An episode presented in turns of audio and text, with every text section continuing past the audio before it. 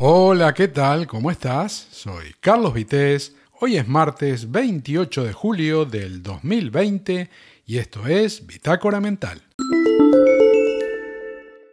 Y vamos como siempre con hechos ocurridos un día como hoy, 28 de julio, y arrancamos en 1778, momento en que se constituye la provincia de Cantabria por consenso de la Junta General de la provincia de los Nueve Valles y aprobada por el Consejo de Castilla el 22 de noviembre de 1779. Veinte años después, en 1799, se pide instalar la provincia marítima de Santander, que queda instaurada en 1801, consolidada por el Real Decreto en 1833, que crea en lugar del anterior la provincia de Santander y que desde 1981 es la actual comunidad autónoma de Cantabria. Pasamos a 1914, también un día como hoy, 28 de julio, momento en que el imperio austrohúngaro declara la guerra al reino de Serbia, dando inicio a la Primera Guerra Mundial que duraría cuatro años y unos meses, finalizando el 11 de noviembre de 1918, una guerra en la que participaron más de 70 millones de militares, de los cuales 60 millones más o menos eran europeos, y donde perdieron la vida más de 9 millones de combatientes y 7 millones de civiles. Pero bueno, como siempre no, no aprendimos nada, porque apenas un par de décadas después ya estábamos otra vez metidos en otra guerra, la que sería la Segunda Guerra Mundial. Pasamos ahora a 1989, 28 de julio también, en España, el Dioni, Dionisio Rodríguez Martín, roba un furgón con un botín que en algunos lados dicen que era de unos 298 millones de pesetas, otros hablan de 320, pero bueno, como sea, era muchísimo dinero, ¿no? Eh, Dionisio era el jefe de la custodia del furgón, que, que ese día llevaba el dinero de la empresa Candy, y aprovechó para ponerse al volante del blindado y llevárselo. Después huyó a Brasil, donde fue apresado y cumplió unos meses de condena, hasta que fue extraditado a España, donde cumplió el resto de la pena, hasta que salió en libertad condicional en mayo de 1995. Y respecto al botín, él dijo que le había dado una parte a unos amigos, ahí unos, una gente. La cuestión es que del total del botín solo se recuperaron unos 175 millones de pesetas, que es mucho dinero, pero obviamente más o menos sería la mitad de lo que se había robado. E incluso hoy, después de tantos años, se sigue siendo mucho dinero. Nos vamos al 28 de julio de 1991, momento en que el ciclista español Miguel Indurain gana el primero de sus cinco Tours de Francia que recordamos los consiguió de manera consecutiva. Seguimos ahora con cumpleaños. Un 28 de julio de 1907 nace Earl Tupper, el inventor estadounidense fallecido en 1983, que en 1938 fundó la compañía Tupperware, que se dedicaba a los recipientes plásticos para comida, ¿no? Eh, productos que tenía patentados y salieron a la venta en tiendas y almacenes en 1946, todos esos productos de plástico que servían para, para conservar la comida, ¿no?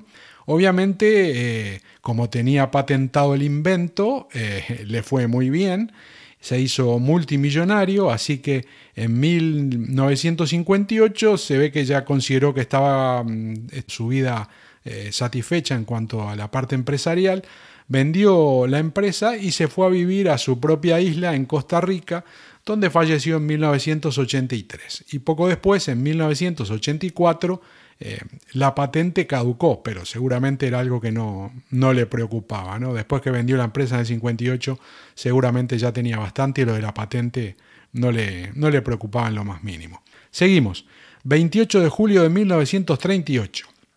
¿Quién nace? Bueno, ese día nace Luis Aragonés, jugador y entrenador de, fútbol en España, eh, que falleció en 2014, ya lo recordarán, un grande Luis Aragonés, con el que España ganó la Eurocopa, en fin, y fue, eh, además de jugador, entrenador de varios equipos. Seguimos. El 28 de julio de 1943 nace Richard Wright, el tecladista británico de la banda Pink Floyd, que falleció en el año 2008. Y en 1945, también un 28 de julio, nace Jim Davis, que está cumpliendo hoy 75 años. ¿Y quién es Jim Davis? Bueno, es un caricaturista estadounidense conocido por haber creado en 1978 el personaje del gato Garfield, que seguro lo conoces. Seguimos, 28 de julio de 1949 nace Alfonso Aragón Sac, que está cumpliendo 71 años, el, artista, el payaso eh, y cantante miembro del grupo de los payasos de la tele conocido como Fofito. Y cerramos estos cumpleaños en 1966, el 28 de julio también, nace Jesús Cifuentes, que hoy está cumpliendo 54 años, que es el músico español de la banda de los Celtas Cortos. Seguro la conoces también o escuchaste alguna canción. Más tarde voy a poner algún tuit sobre esto. Vamos ahora con fallecimientos, un día como hoy, 28 de julio, y tenemos en el año 1631 a Guillem de Castro, el dramaturgo español que había nacido en 1569 y que es considerado como de los más importantes de la escuela valenciana de fines del siglo XVI. Un 28 de julio de 1655 fallece Cyrano de Bergerac, el poeta francés que había nacido en, 1619. Perdón. Continuamos. 28 de julio de 1741. ¿Quién fallece? Pues Antonio Vivaldi, el compositor y violinista italiano que había nacido en 1678 y que compuso unas 770 obras y es muy conocido sobre todo por la serie de conciertos para violín y orquesta Las Cuatro Estaciones. Y seguimos con músicos porque en 1750, un día como hoy, 28 de julio, fallece Johann Sebastian Bach, el compositor alemán que había nacido en 1685 eh, y que tocaba órgano, clavecín, violín y también viola. Y entre sus obras más conocidas están los conciertos de Brandenburgo, el clave bien temperado, eh, la misa en si menor, la pasión según San Mateo, el arte de la fuga, ofrenda musical, bueno, tocati fuga en re menor, en fin, una larga lista que seguramente vos mismo podés consultar si te interesa el tema y si te interesa sobre todo la música de Bach, seguro que lo conoces. Y con Bach eh, cerramos los acontecimientos ocurridos un día como hoy, 28 de julio de diferentes años. Vamos como siempre ahora con algunas noticias de actualidad. Y estaba mirando hace un rato que, bueno, Alemania se suma a lo de Reino Unido y también pide no viajar a Cataluña, Aragón y Navarra, ¿no? Todo por este tema de los, de los brotes de los contagios de, coronavirus. Tenemos brotes en toda España, pero bueno, se sabe que hay lugares como Cataluña, Aragón y Navarra justamente que son de los peorcitos, ¿no? Y ya habíamos visto que ayer Reino Unido había dicho que imponía cuarentena a los que vinieran desde, desde España. Y bueno, el gobierno salió a pedir de que por lo menos se salvara a Baleares y Canarias pero parece que no funcionó porque lejos de considerar ese asunto, más tarde desde el gobierno eh, del Reino Unido se dijo de que no solo eso, sino que ya directamente desaconsejaban totalmente viajar a España, a cualquier sitio, no importa si hubiera más o menos contagios, pero recomendaban a la gente no viajar y eso realmente es un perjuicio muy grande, ¿no? Porque tenemos muchísimo turismo, esa es una gran dependencia que tenemos. El año pasado recibimos arriba de 80 millones de turistas, creo que fueron 83, 83 y algo. Y el Reino Unido trae mucha gente, mucha gente. Tenemos muchos hoteles, muchos restaurantes que viven prácticamente exclusivamente de los turistas ingleses. Y el año pasado creo que las cifras de turistas ingleses eran más o menos unos 18 millones. Y dicen de que eso era un, más o menos un 21% del, del turismo, ¿no? Y dicen que más o menos en la estadía gastan mil euros cada uno, 900, casi mil euros, ¿no? Alguno gastará más, otro gastará menos, pero ¿qué significa esto? Que 18 millones a mil euros 18 eh, millones de personas, ¿no? A mil euros de gasto cada uno son 18 mil millones de euros. Es una cifra tremenda. Una cifra que, bueno, eh, algunos quedarán, ¿no? Porque algunos hay, este año ya han venido algunos y alguno todavía puede que venga, pero claro, no va a ser la cifra que vino el año pasado. Y esto, 18 mil millones de euros, es muy, pero muy importante para el funcionamiento de, un montón de empresas, un montón de gente, porque esto no es como antes, como hace 100, 200 años, que había un problema en un lugar y capaz que a 100 kilómetros no se enteraba nadie, ¿no? Y no, no afectaban nada. Esto es un efecto dominó. Estas cifras tan grandes de, gente que se desplaza con nuestra dependencia tan grande que tenemos del turismo, que no sé, creo recordar que es el 25% del, del PBI, mm, si no vienen turistas estamos liquidados. Y hay montones de restaurantes, montones de hoteles y eso en peligro. Y no solo eso, todo lo que se mueve alrededor. ¿Cuánta comida consume esta gente, cuánta ropa compra, cuánto transporte utiliza, combustible. Bueno, y aparte de todo eso, cuánto dinero de todo esto se lleva al Estado, porque recordemos que el Estado vive de los impuestos, ¿no? Y ese gasto de 18 mil millones de euros que entran en España por parte de estos turistas, tiene una parte de impuestos en lo que compran, en lo que consumen, en las estadías que pagan, y eso el gobierno no lo va a tener. Bueno, Sé que no son los 18 mil millones porque habrá gente que, como dije, ya vino, otros que vendrán. Bueno, pero vos que me estás escuchando entendés lo que te quiero decir. Y por otro lado, aparte de esta preocupación, que como decíamos se suma ahora el gobierno alemán, me, preocupa que todo se politiza, ¿no? Porque ayer estaba mirando de noche un programa y había un periodista que estaba atacando a, a políticos porque decían que en vez de atacar al gobierno eh, del Reino Unido por decirle, digamos, a sus este, ciudadanos que no vinieran a España, estaba atacando el gobierno de España. Pero, a ver, eh, ¿quién es el culpable de, este problema? ¿Que nos vino de afuera el virus? Sí, pero el manejo interno del virus lo hacemos nosotros. El tema de, de todo lo que hay que hacer para que no se extienda, para que no se expanda, para que no haya brotes, para todo eso, la gestión es local. Y eso le corresponde al gobierno y bueno, a sanidad, todo. Eh, hay un montón de gente y un montón de cosas que están en el, los gobiernos autonómicos, en fin. Hay mucha cosa que participa de cómo hacer que esto no vaya más. Pero ¿de quién es la culpa en definitiva? Y la culpa es de acá, no es de afuera. O sea, cuando habían, ponían bombas en, en, algunos países y nosotros de recibir 40 millones de, de turistas pasamos a 60 y 80, nos beneficiamos porque en otros lados ¿eh? la gente no quería ir porque había atentados terroristas, porque había todo tipo de problemas y se venían para España que estaban tranquilos.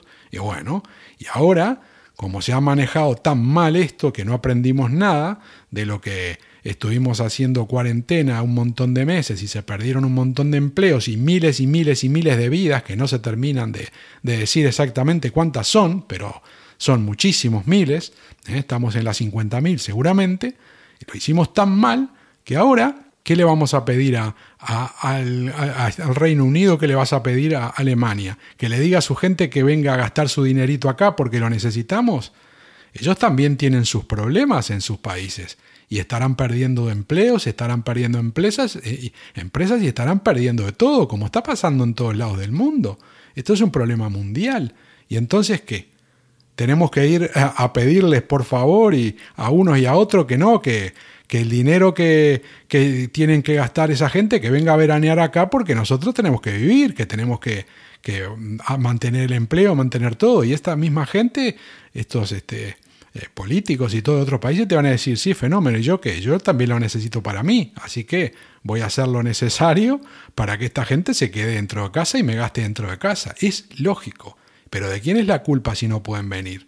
La culpa no es del, Reino Unido o de ningún otro país, la culpa es nuestra, es por la gestión que se hizo acá adentro. Si en vez de, haber hecho todo como se hizo, se hubiera controlado, que se podía haber controlado porque hay otros países que lo controlaron de otra manera, si se hubiera hecho mejor no estaríamos en este escenario.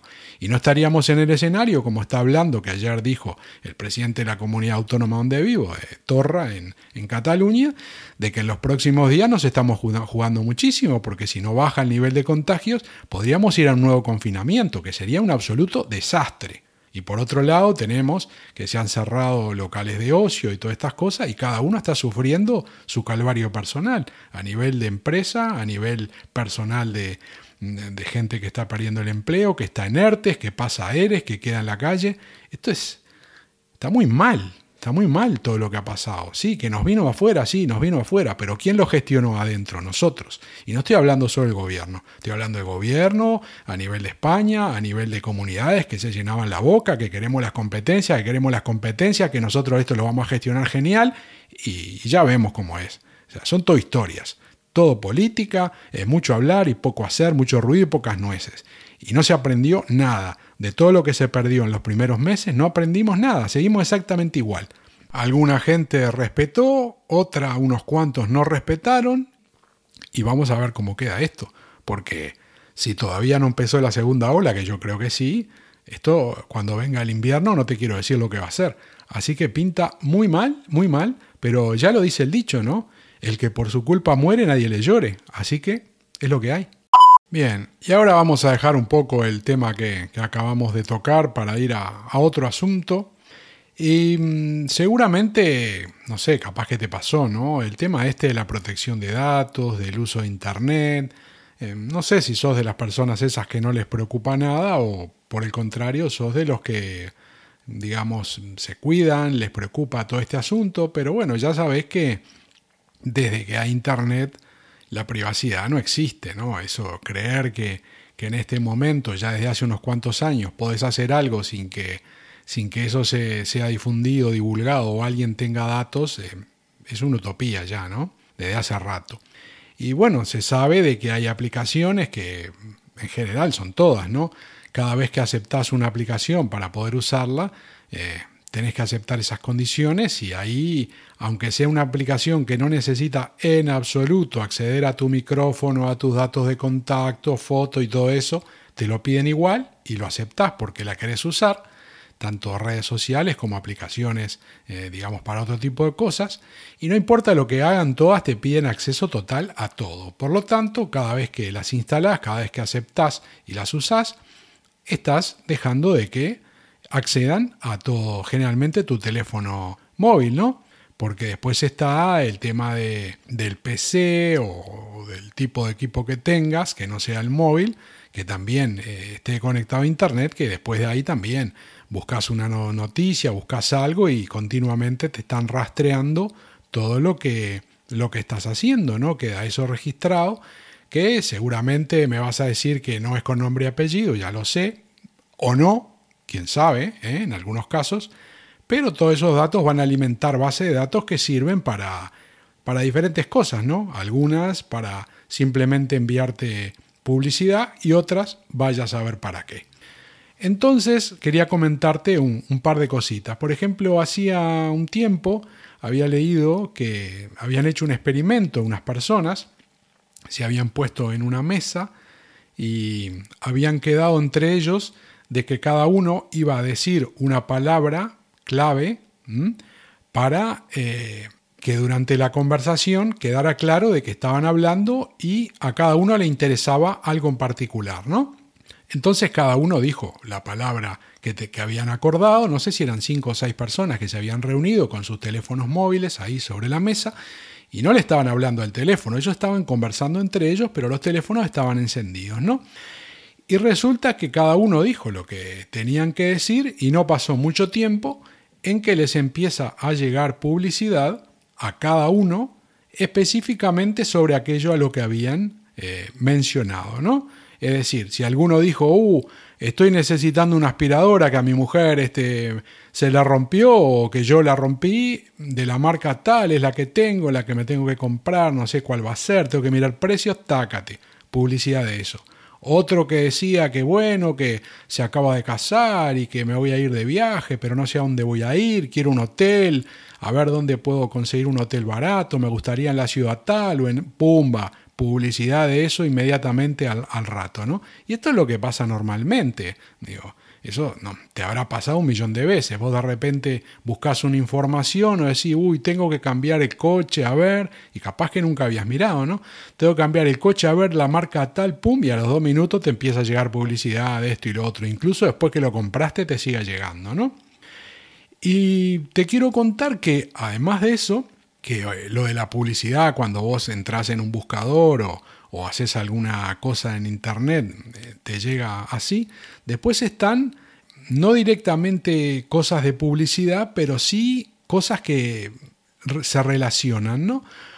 Y por ejemplo, esto de que el teléfono te escucha permanentemente, yo lo tengo comprobado varias veces y, una de ellas es que estaba hablando eh, en casa y tenía el teléfono ahí a un metro o dos, ¿no? No estaba hablando del teléfono, no estaba usando una red social, no estaba escribiendo, no estaba haciendo nada. Estaba mirando la tele y estaba hablando con mi mujer y el teléfono estaba ahí al lado. Entonces resulta que en un momento en la conversación con ella, no me acuerdo cómo fue la historia, pero dije eh, algo súper concreto, algo que no había dicho nunca, o sea, te puedo decir que en los últimos veinte y pico de años me acuerdo claro que no había nombrado eso, que nombré, no voy a dar datos porque no tiene sentido, ¿no? Pero eh, era algo súper concreto y que solamente la persona, mejor dicho, la máquina, que me hubiera grabado la conversación y hubiera extraído eso, sería capaz de relacionarla con otros datos que te van robando, que te van sacando eh, por el uso de redes sociales, aunque no digas tus datos, te lo van sacando, y solo de esa forma se podría relacionar lo que te digo para que me hubieran enviado un enlace para que viera algo que eso que te dicen sugerido, pues era, es absolutamente imposible de que me hubiera llegado eso si no me hubieran grabado la conversación. Porque en la conversación yo simplemente digo un nombre, no, no más, no digo nada más que eso, digo un nombre en el contexto de la conversación, que era una conversación normal como cualquier otra, pero digo un nombre y ese nombre es tan específico que se relaciona con un país, con una ciudad, con un barrio, con todo un entorno social, económico, educacional muy específico. Y entonces me llega un, este, una página, un enlace sugerido de esos que te dicen, ¿no? A ver, que esto te podría interesar, ¿por qué no le das una mirada? Y ahí, digo, una vez más confirmé que no hay ninguna duda de que las aplicaciones, no sé cuál, te están grabando, te están robando la información, te están escuchando la conversación, porque no hay forma de que me hubieran enviado eso si no me lo graban, porque no hay forma de llegar a, ese, a eso que es tan, tan, tan específico, que te digo, en, todo el mundo, ahora mismo o en los últimos 30 años, son muy pocas las personas que les puede interesar ese enlace y que les podés enviar ese enlace, porque es, como digo, muy, muy particular. No, no es necesario que explique más. Acá lo, lo relevante y lo que yo quiero recalcar es el hecho de que no tengo ninguna duda de que si no te graban una conversación en la que vos decís eso, porque no es que me manda, no es que yo dije, ah, fenómeno, eh, no sé, me gustan los coches SEAT y me mandan un enlace de, de SEAT para que compre un coche SEAT. No, esa palabra que yo dije, ese nombre, lo tienen que relacionar con, como te digo, con país, con eh, ciudad, con fechas, con tu nombre, con, con, un montón de historias que todo eso relacionado implica que te pueden eh, enviar ese enlace porque conjunta todo eso que te estoy diciendo. Pero claro, no es un solo dato, son un montón de datos. Y es un enlace muy específico a algo muy específico. O sea que no tengo duda de que la única forma de hacerlo es de esto, ¿no? Como te están robando datos, te graban la conversación y van relacionando, pin, pin, pin, una cosa con otra y llegan a eso. Si no, no pueden llegar. Bueno, y no solo eso, ¿no? Después, también, eh, aprovecho para comentarte algo sobre lo mismo, hace, no sé, dos, tres días, ya ni me acuerdo, como tengo el podcast diario este que te estás escuchando, Bitácora Mental, y grabo casi media hora todos los días, ya ni me acuerdo si fue hace dos días, tres o, ayer, sinceramente. La cuestión es que estaba hablando y dije que no tenía ningún aparato de una marca muy concreta, ¿no? Y que sí tenía, creo, un aparato de un electrodoméstico de otra marca y la nombré. Dije esas dos, eh, esas dos marcas. Pues qué casualidad que un poco después me llega un mail con un enlace de una oferta, lo puse, lo puse en, Twitter anoche, que solo me ofrecen productos de esas dos empresas, que por cierto, no sé los años que lleva, que no me llega, los años que van, que no me llega un, un mail o, una publicidad con estas marcas. O sea, porque no son marcas que yo compro, ¿no? Y por eso te digo que no tengo duda de que todo está rastreado porque esto no es que yo le estaba hablando al móvil. Yo estaba grabando un podcast, estoy grabando en el ordenador, estoy grabando a través de una mesa de mezclas con un micrófono, no estoy grabando con el micrófono del, del, del móvil. Es más, de a ratos, muchas veces, lo tengo en modo avión para que no me interrumpan las notificaciones, pero soy consciente de que el otro día creo que también cuando estaba grabando esto, a veces, eh, como estoy grabando de, de apartes, porque en, el interín voy de repente contestando mensajes y haciendo alguna cosa, eh, bueno, muchas veces lo dejo funcionando, ¿no? ¿Y qué pasa? Que una de esas veces en las que el teléfono está funcionando, dije esto, dije esto y me viene después la publicidad con esas dos marcas. ¿Qué quiere decir? Que no solo, como decía, que estés, eh, digamos, haciendo algo directamente al lado del, móvil, ¿verdad? Puede ser que te estén rastreando datos, sino también, porque yo en este caso no lo achaco quizá al móvil, ojo, ¿eh? puede ser que sea el móvil, porque el móvil en este momento que yo estoy hablando, que yo estoy grabando este podcast, está funcionando y me está escuchando, lo tengo a 50 centímetros, pero quizá le estoy echando la culpa al móvil y en este caso no fue el móvil. Puede haber sido eh, a través del PC porque tengo abiertas varias páginas en este momento, tengo abiertos programas, estoy hablando y esto que yo estoy hablando lo estoy procesando este audio y lo estoy subiendo a internet. Lo estoy subiendo a una plataforma, lo estoy subiendo a través de una aplicación y como te digo, vos sabés dónde se origina el tema, no sabes dónde termina. Esto que yo estoy subiendo se está procesando en algún lugar y todo este audio probablemente se está analizando, porque para procesarlo hay que analizarlo, y no me extrañaría nada que se estuviera transcribiendo o que se estuvieran tomando tramos, en fin, son las reglas del juego. Hoy por hoy, como te digo, no existe la privacidad, entonces todo lo que hagas y todo lo que digas, si tenés un teléfono móvil o estás conectado a Internet de alguna de las formas, eh, es permanente los datos que te, te están usando, ¿no?